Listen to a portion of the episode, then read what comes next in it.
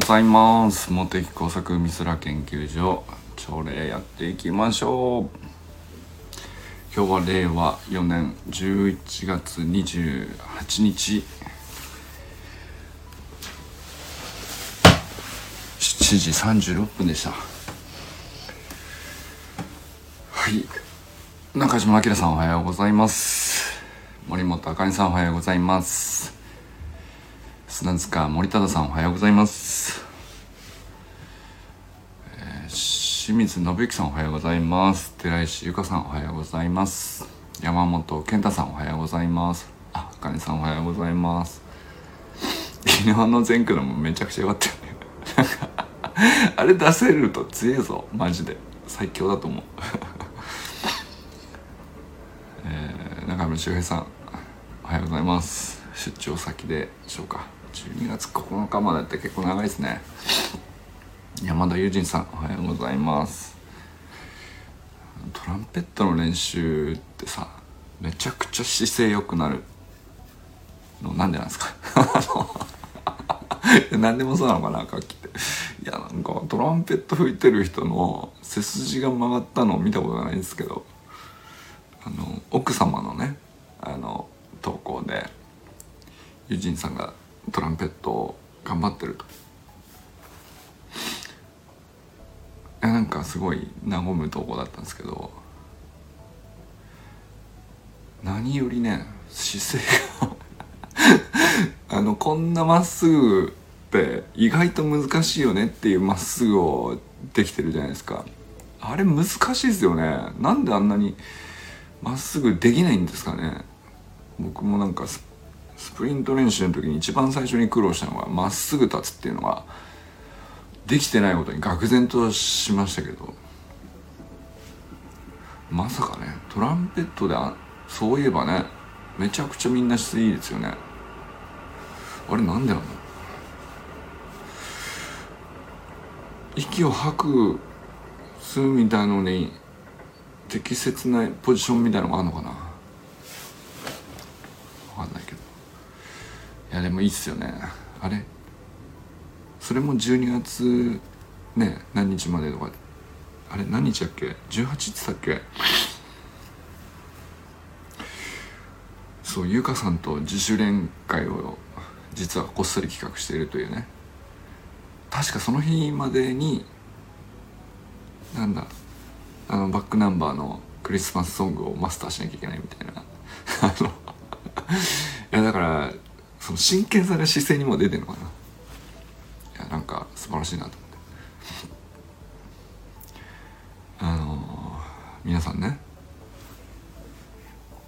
コスタリカ戦でがっくり来てる かもしれませんけど。いやなんかさ俺昨日あのなんていうんですか。まあめかなりの確率で勝てそうだというねサッカーにお詳しい方々の意見を鵜呑みにしていてまあ鵜呑みにしててっていうか実際そうだったと思うんですよ。実力が確かに日本の方が高かったんでしょうね。あのでもなんだかこうフラストレーションがたまる感じで、えー、気づいたらあの最あのまあコスタリカからしたらこれ以上ないっていううん、完璧な展開で しのいでしのいで後半の後半の後半で残りわずかっていうところでワンチャンスっていうね。いやお見事すぎるなというのをまあ見てて。でまあ僕はね完全ににわかサッカーファンでまあ普段 J リーグとか見てないしさ。あのまあ、ワールドカップも何ですかなんとなくこう目に触れ始めたら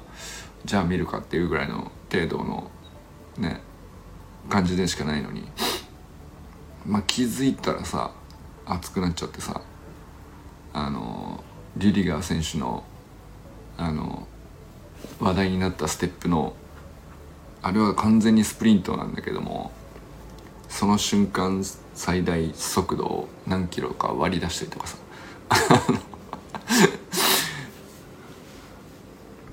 何をやってんのかなっていうね自分でもちょっと分かんない状態なんですけどあの結構そのサッカーが本当に好きで熱心な人がずっと応援するのはとまあ分かるんだけど、まあ、俺みたいにさなんかにわかがこんなに熱くなってめちゃくちゃ悔しくて負けたらね勝ったらあんなに嬉しくてさ負けたら負けたで翌朝なんかぐったりしてるというね こんなことを起こさせる。ってどういうことなんだろうなというね。だってまあ正直あの 関係ないっちゃ関係ないわけじゃないですか。あの選手たちは素晴らしいんですよ。だからだけど俺らには本当は関係ないはずなんだけどこんなに自分ごとになってしまうというね。こんなにこう歓喜に満ちたりこんなにメンタル削られたりみたいなことをさ関係ない人に及ぼすってどういうあの人間のね共感能力にあの逆にね俺は今驚いてますね。俺は何を 俺は一体何をしているのかなというねちょっと理解できなくなってます。あのそのリフティング5回しかできないんですよ僕は。でサッカー選手をリスペクトしてるけれどもあの J リーグ普段見ないです。それで、えー、まあなんだったら YouTube とかでも特に、えー、うん追いかけてるとかいうのもないし。じゃあ好きなのか好きじゃないかって言ったら好きなぐらいでまあ本当真ん中ですよ。 early、うん、 early majority ぐらいですか？言ったら。 early majority の一番後ろぐらいですね。だからもう真ん中だと思いますよ。そこにここまで深く共感をさせるっていうあのワールドカップが見事だなと思って。どういうことなんですかね。不思議なんですよ。いやなんか日本代表だからって言いますけどあのそれどのスポーツでも日本代表があってさみんな頑張ってるわけじゃないですか。なんかバレーでもバスケでもさあなんだろう。他のいろんなどんな競技でも卓球とか、えー、何があるんですかねまあでもそのスポーツの数だけ全てねハンドボールだってさあるしさ。なんだドッジボールとかもある。ってね。日本代表あるわけじゃないですか。でそれぞれこう一流の人たちがその道で極めて必死で戦っていってでまあ見ればそれなりに共感するんだと思うんですけど。サッカーのようなことにはあんまりならないな。これ、好きかけ好き度で言ったら野球の方が僕は好きなスポーツなんですけど野球の WBC とかまああれもちろん感動もしたけどなんですかねサッカーの時の共感に不思議なものを感じてます。サッカーの方が強いな。あれ何なんですかね、俺はなんでこんなにこう自分と重ねているのかが分かっていません。でもなんかあの戦略とか戦術とか個々の個々の能力とかチームの事情とかその一個一個の要素が全部こうなんですかね自分の、えー、それぞれのこう普段の人生の積み上げみたいなのに置き換えやすい要素がたくさん詰まってんのかもしれないですね。個人だけじゃ勝てないとかさ。かといって個人を磨かなかったら話にならないとか。うん。じゃあそのチームとして強くすることは大事なんだけど強いチームが必ずあのいつも勝てるかっつったら常にジャイアントキリングの可能性が何パーセントかあってそれが結構な舞台でちゃんと起こるっていう。まあそれがこう引き込まれる要素なんですかね。ちょっと分かんないです。分かんないけど。あの自分がこんなにこう歓喜したり一喜一憂してることにね理解が追いついてないですって。まあそのねこう自分の浮き沈みをあのまあある意味ちゃんと見ながらあののめり込みもしているっていう感じですね。でこれはなんかあのなかなか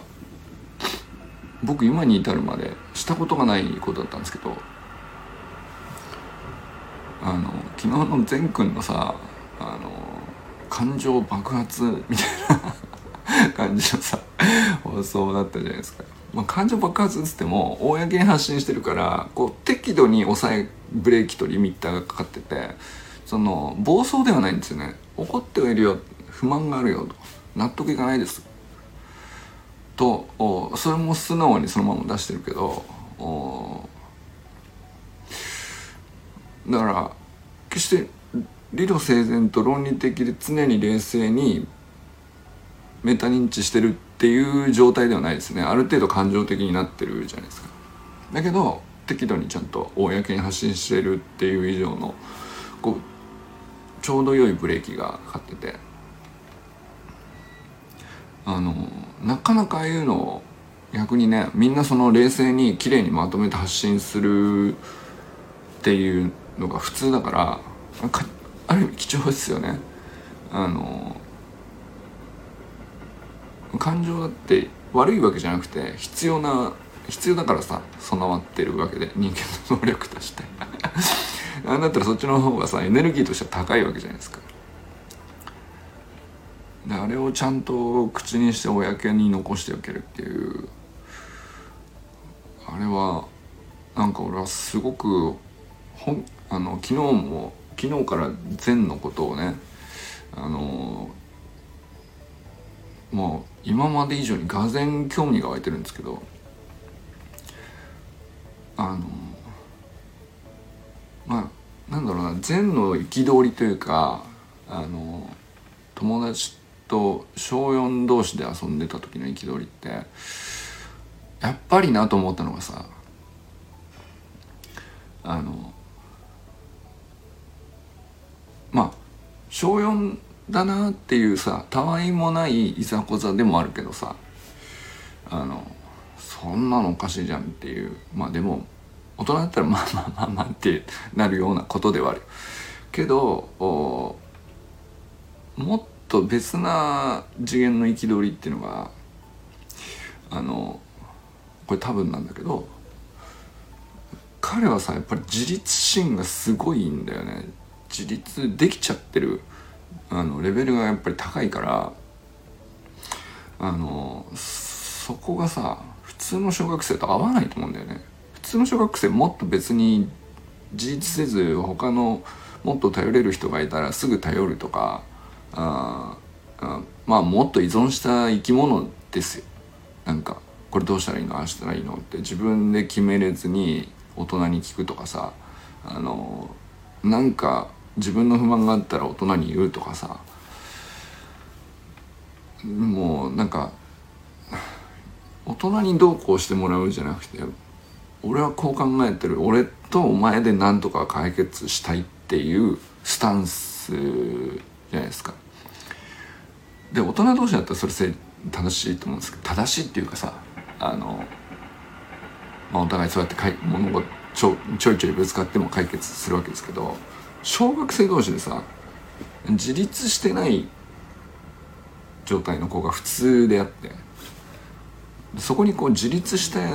善がさあのそれぞれお前はどう思うんだ俺はこう思うんだそれをこうぶつけて納得感を探そうぜっていうプロセスに乗せようとしてもさ乗ってこないわけだよね。土俵が全然違うんだよね話してるその、うん、でそこに対する憤りっていうかなんでこんなに自立してないんだっていう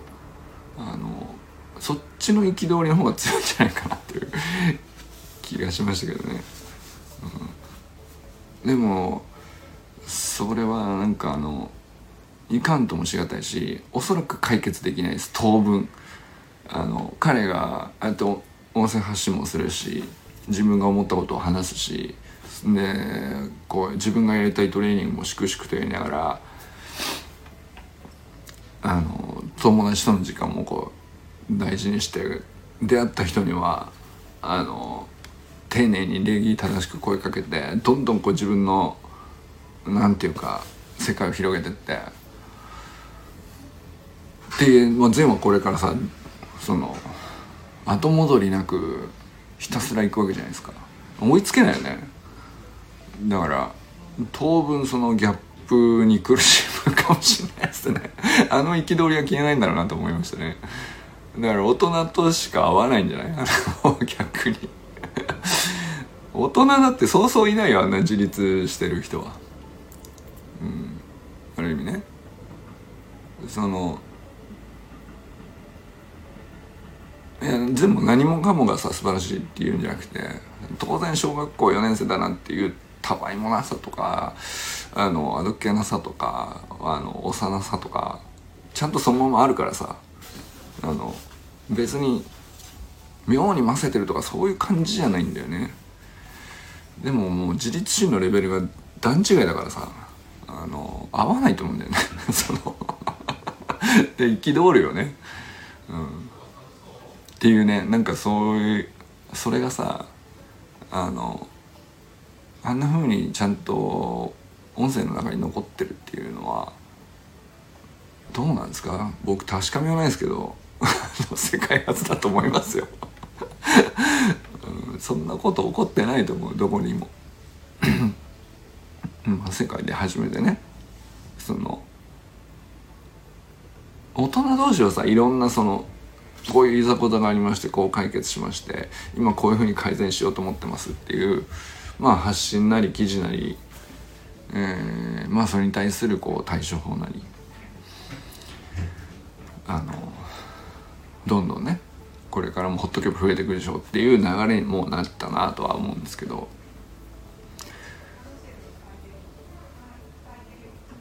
やっぱねその子供の本当のところっていうのはあのまた別の事情でしょうから、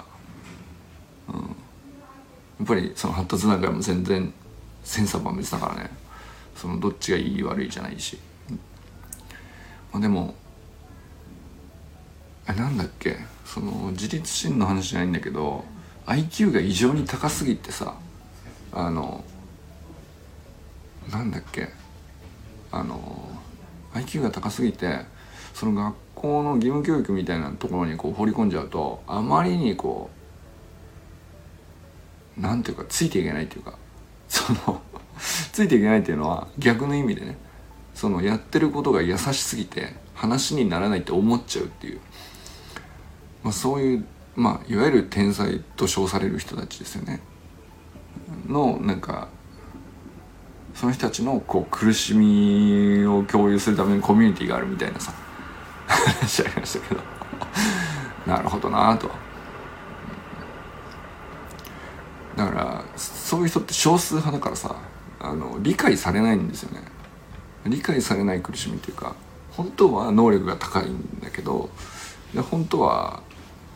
ねリスペクトの対象のはずなんですけど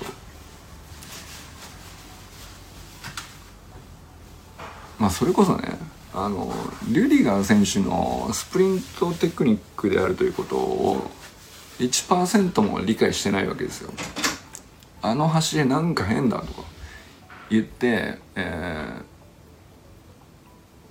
ー、バカにしてるとかなめたプレーだとかいう人が99.9%なんですよね。であのー、なんかそういう記事とか出てくるぐらいはまあまあそうだろうなと分かっていなければそう思うだろうなと思うのはいいとしてなんか僕ヤフコメをこう久々に見たんですよ。普段絶対見ないですけどあのどうなまあそうだろうなと思いながらバーって見たら意外なことにあのスプリント分かってらっしゃる方が「あれはスプリントなんだよ」っていう一言を入れてたんです。あ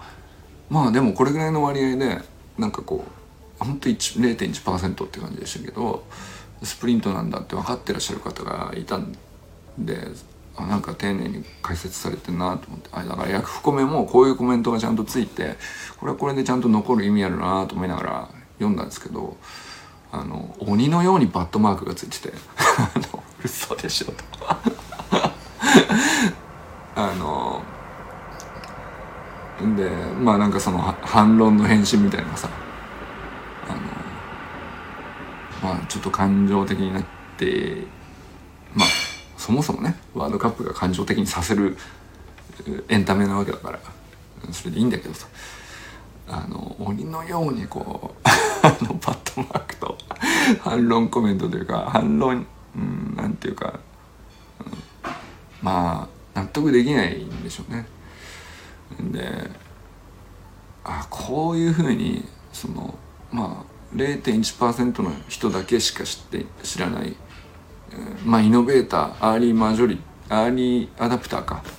まあそのキャズムを超えるまでのアーリーアダプターがもうごくわずかしかいない。っていう、うん、まあ大切な技術だったり知見だったり、まあ、あるいはそのその人だけこう秀でてたりとか何かこうより良くなりすぎちゃって頭一つ抜けちゃうみたいなことっていうのがあの本当はその人がこう突出していたいんじゃなくてそれをより良い世界にするために周りに広げようと思って共有していてもそこをあの受け取ればみんな得するのにバットマークをつけて叩いてしまうといううんことが起こっててあなるほどなと。だから正しいことだけを言っていればあの正しいことを分かりやすく伝えていれば必ず広まるというのはねあの幻想だというのはまあ僕研究とかそのまあ気象学とかやっててさ当然防災情報にもかかるからさ同じようなことをやるわけですよ。だからこういうことを知ってほしいと。命を守るためにって。まあなんだったらそのこういう知識だけは最低限とかって思ってこう必死になってた時期があるんですけど。でも正しいとさらにこうそれを正しさをさらに分かりやすくするっていうので そこだけ追求していたらあのいつか届くと信じていたんですけどあの届かないなってなってあの折れたっていう。正直ね。うん。それはなんかやっぱ何でもそうなんだなと。その学問だと難しいからなのかなと思ったんですけどいや難しいこと言ってるわけじゃないんだけどあのそうじゃないんだと。そのまっすぐね正論だけを言っていてはあの通らないものは通らないというね。で正論だけが武器っていうのはあの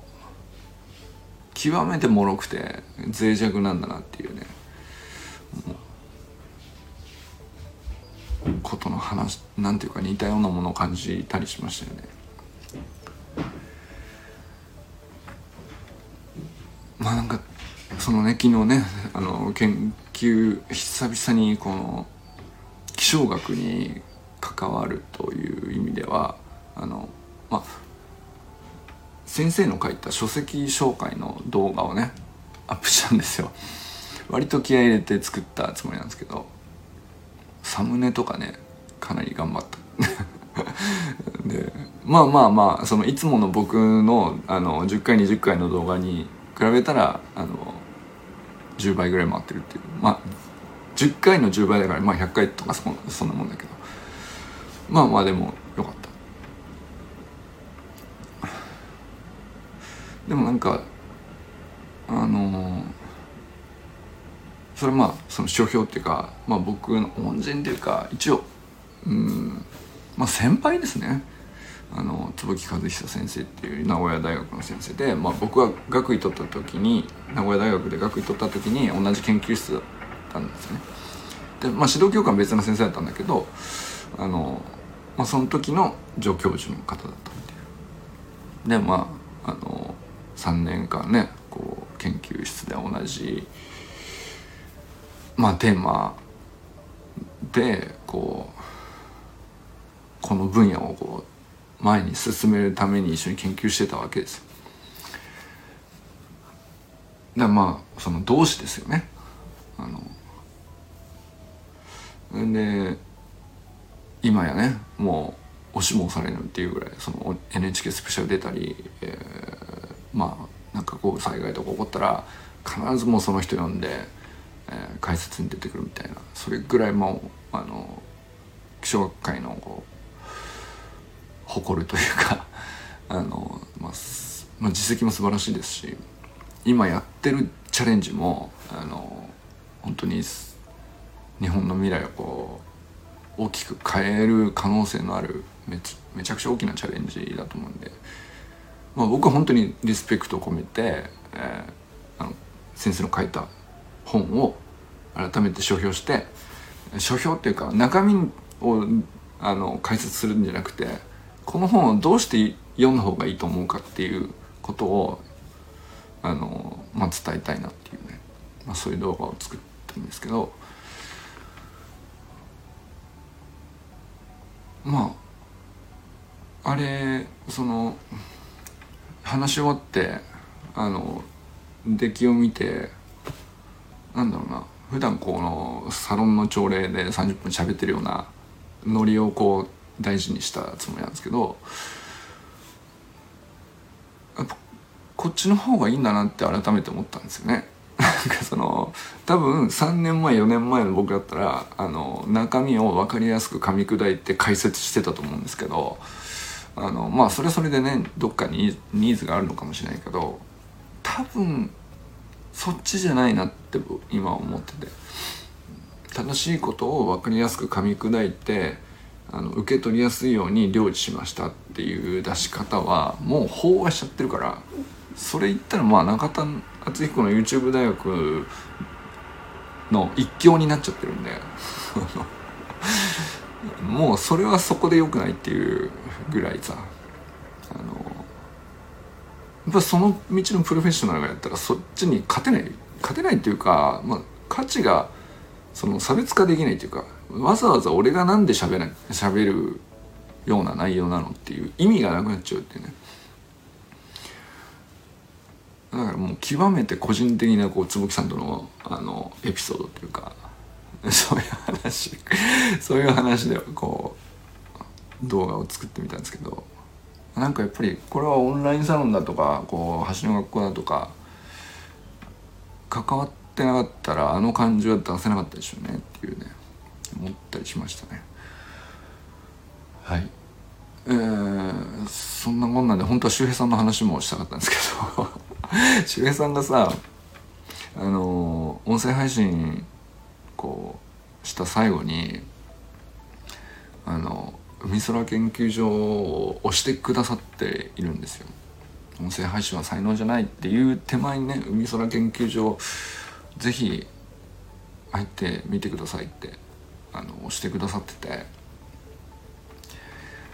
あのいやほんとねよかったなと思う まあ、まずありがたいが言うべきなんだけどあのそれもありがたいのももちろんそうなんですけど要するになんかあの自分のことを売り出して自分のことをあのなんていうのかな応援してくださいは結構ハードル高いっていうか難易度高いっていうかでも本当はそれをいつか叫ばなきゃいけない日が来るわけですよ。本当に訴えたいこととか本当に成し遂げたいことができて勝負ってなった時にはそれを言えるようにしとかないといけないんだけどそのめちゃくちゃそんな急に言われても言えないわけよ。俺にオラに力を分けてくれって叫ぶって、まあ、あの元気玉ってさよく例えで使われますけどあれを叫べないんですよ普通ねあんなまっすぐ言えます？オラに力を分けてくれ。なんでお前にって思われるんじゃないかと思ったら言えないっていうね。あのめちゃくちゃあれはすごい高度な技だと思うんですよね元気玉って。俺らに力を分けてくれって叫ぶという。そしてそれをさ全地球に向かって叫ぶわけじゃないですか。公に向かって叫ぶわけ。でじゃあいきなりその技は身につかないわけなんでそこにでもいつかそれをこうみんな必要とするわけじゃないですかあの本当は助けれる人がいてあの助けてくれっていう声さえ聞こえたらちゃんと助けたのに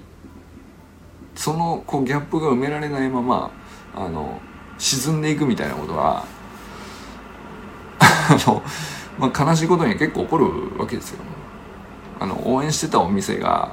あの応援してた店がはって気づいてしばらく行ってなかったなと思って久々に行こうと思ったらなくなってるとか、まあ、そういうことですよね。そんなこと起こってほしくなかったら助けてくれって言ってくれれば行ったのにみたいなことってあるんだよ。あるわけですよ。でこれはまあお店じゃなくてもさまあその個人のお付き合いでもあるわけですよ。あの親しく会ってなくてそんな普段頻繁に会ってないんだけどあの助けてくれ今し今力が助けが必要だと叫んでくれたらいや全然時間あったしそのあの何だったらその気もあったのに声が聞こえなかったもんだからあのめちゃくちゃ知らないとこで苦しんでたみたいな。そんな怒ってほしくないわけですよ。だけどまあ逆にその助けてくれってなった時こそさ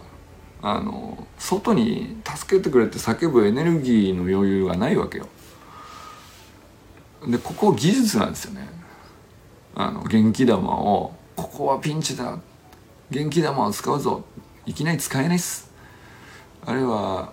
技術なのでこういうふうにまっすぐ発信すればいいんだって。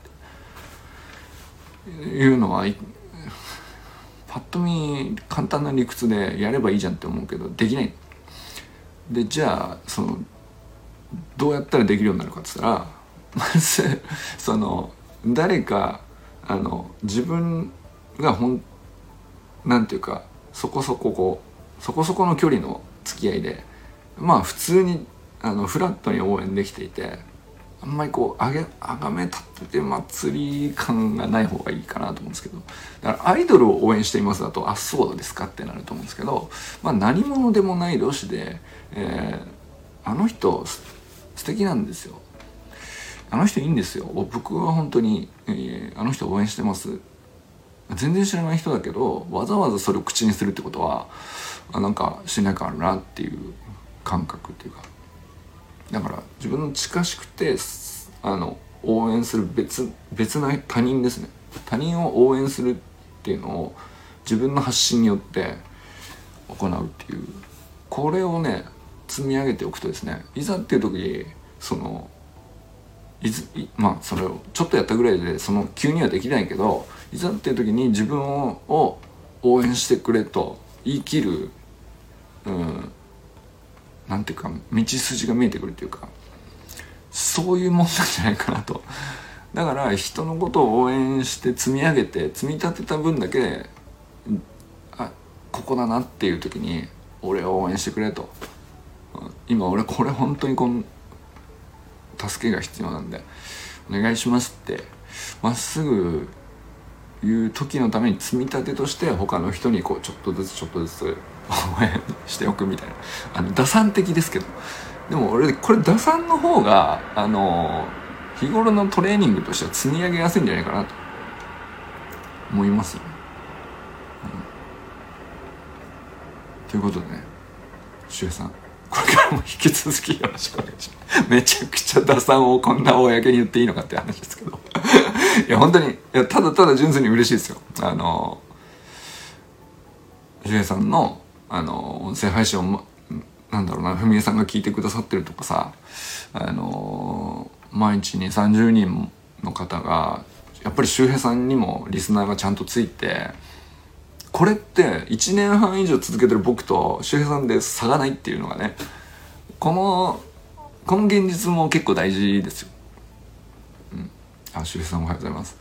この現実も結構大事で周平さん始めたばっかりです。でまあ何だったら担当楽しいのかもしれないです。慣れてないですと。あの喋る中身もいまいちうまく自分でこうまとめきれないとかいろいろあると思うんですけどその周平さんの音声配信と、まあ、1年半以上続けている僕の音声配信とどちらも20回から30回のね 視聴者であるという。この土俵の言い分さね。あのー、この対等さはねあのー、面白いところだと思います。あのまあいずれ差はなんていうの？今始めてる人と、まあ、2年後3年後後から入ってくる人との差は大きいと思いますけど今現時点ではまだ広がってないから広がりきってないこうみんなアーリーアダプターの人たちばっかりだからあのお互いみんな優しいわけですよ。みんなイノベーターかアーリーアダプターしかいないんであの誰がまあ1ヶ月遅れで始めようが1年遅れで始めようが始めた人に対してはすごくリスペクトがあってまあ誰がやってもうまくても下手でもたどたどしかろうとなんだろうと。短かろうと長かろうとハックできないんです。そのみんな2 3 0人の視聴者っていうね。いやまあもっとすごい人はいると思いますけどまあでも少なくともさ1年半やってる僕と周平さんの間に差がないっていうのは面白い現実であのねまだこのフラットな感じいいですよね。でその中で周平さんがさあの美空研究所番組の最後で押してくださるっていうね。これはもう最高の まあ俺はねただただよだれ垂らしながらこうああ嬉しいなと思いながら聞いてますけど。でも俺周平さんにとってもすげえいいことなんじゃないかなと思って。であれを積み上げておけばその橋の学校いいですよとか美空研究所もぜひ入ってくださいっていうふうにこう応援を法制の中でしとくといざっていう時に自分を応援してくださいもどっかで言えるようになってくると思うんですよね。うん、っていうことでございました。はい。今日は皆さん誰と笑いますでしょうか。ということで今日も良き一日を。じゃあね周平さんお疲れ様です。南大島いいな。みんなでね沖縄合宿とかしたいっすよねいつかね。じゃあね Thank you